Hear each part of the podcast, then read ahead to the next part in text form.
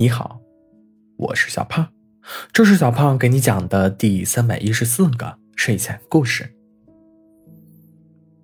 一只小笨猫，又陪着主人度过了一年。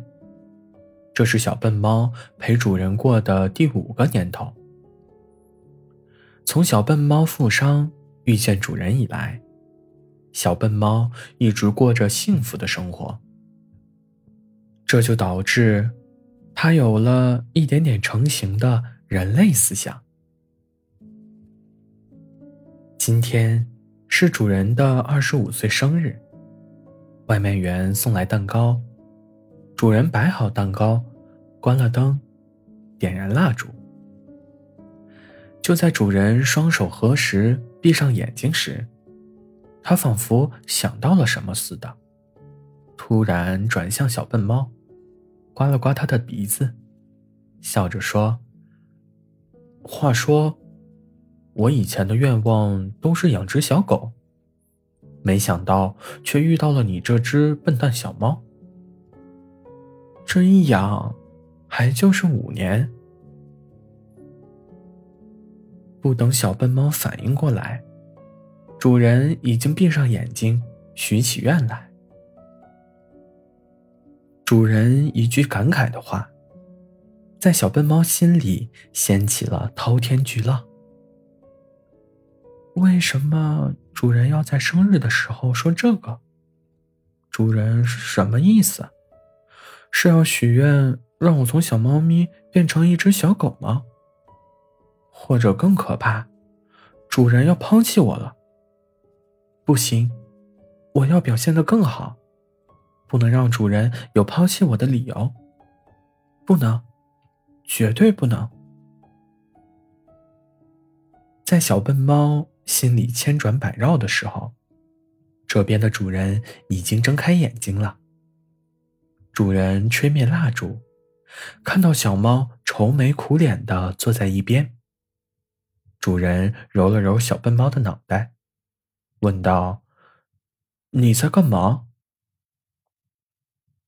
听到主人在问自己，小笨猫立马打起十二分的精神，水汪汪的眼睛眨巴眨巴，试图告诉主人：“我在想，怎么讨好你。”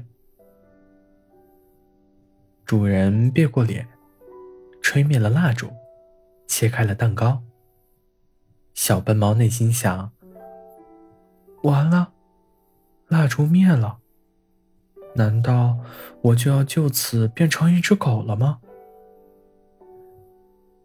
小笨猫仰天长啸了三秒钟，却被主人用一口蛋糕堵住了嘴。小笨猫主动跳到了主人身上，用脸蹭了蹭主人的胸口。主人一下子不知所措了，说道。我的愿望这么快就实现了吗？早知道我许愿中彩票了。小笨猫抬起头，从主人身上跳了下来。难道我理解错了？小笨猫围着主人转了两圈，这是它表达疑问的方式。主人疑惑道。你是不是想知道我许了什么愿望？我的愿望是让你这只笨蛋小猫相信我真的很爱你，并且也能亲近我一点。小笨猫想起刚才自己蹭脸的行为，这是他以前不可能做的。顿时，整只猫都不好了。小笨猫冷着脸。摇一摆的走进了自己的小窝，任主人怎么叫，都不睁开眼睛。主人一头雾水。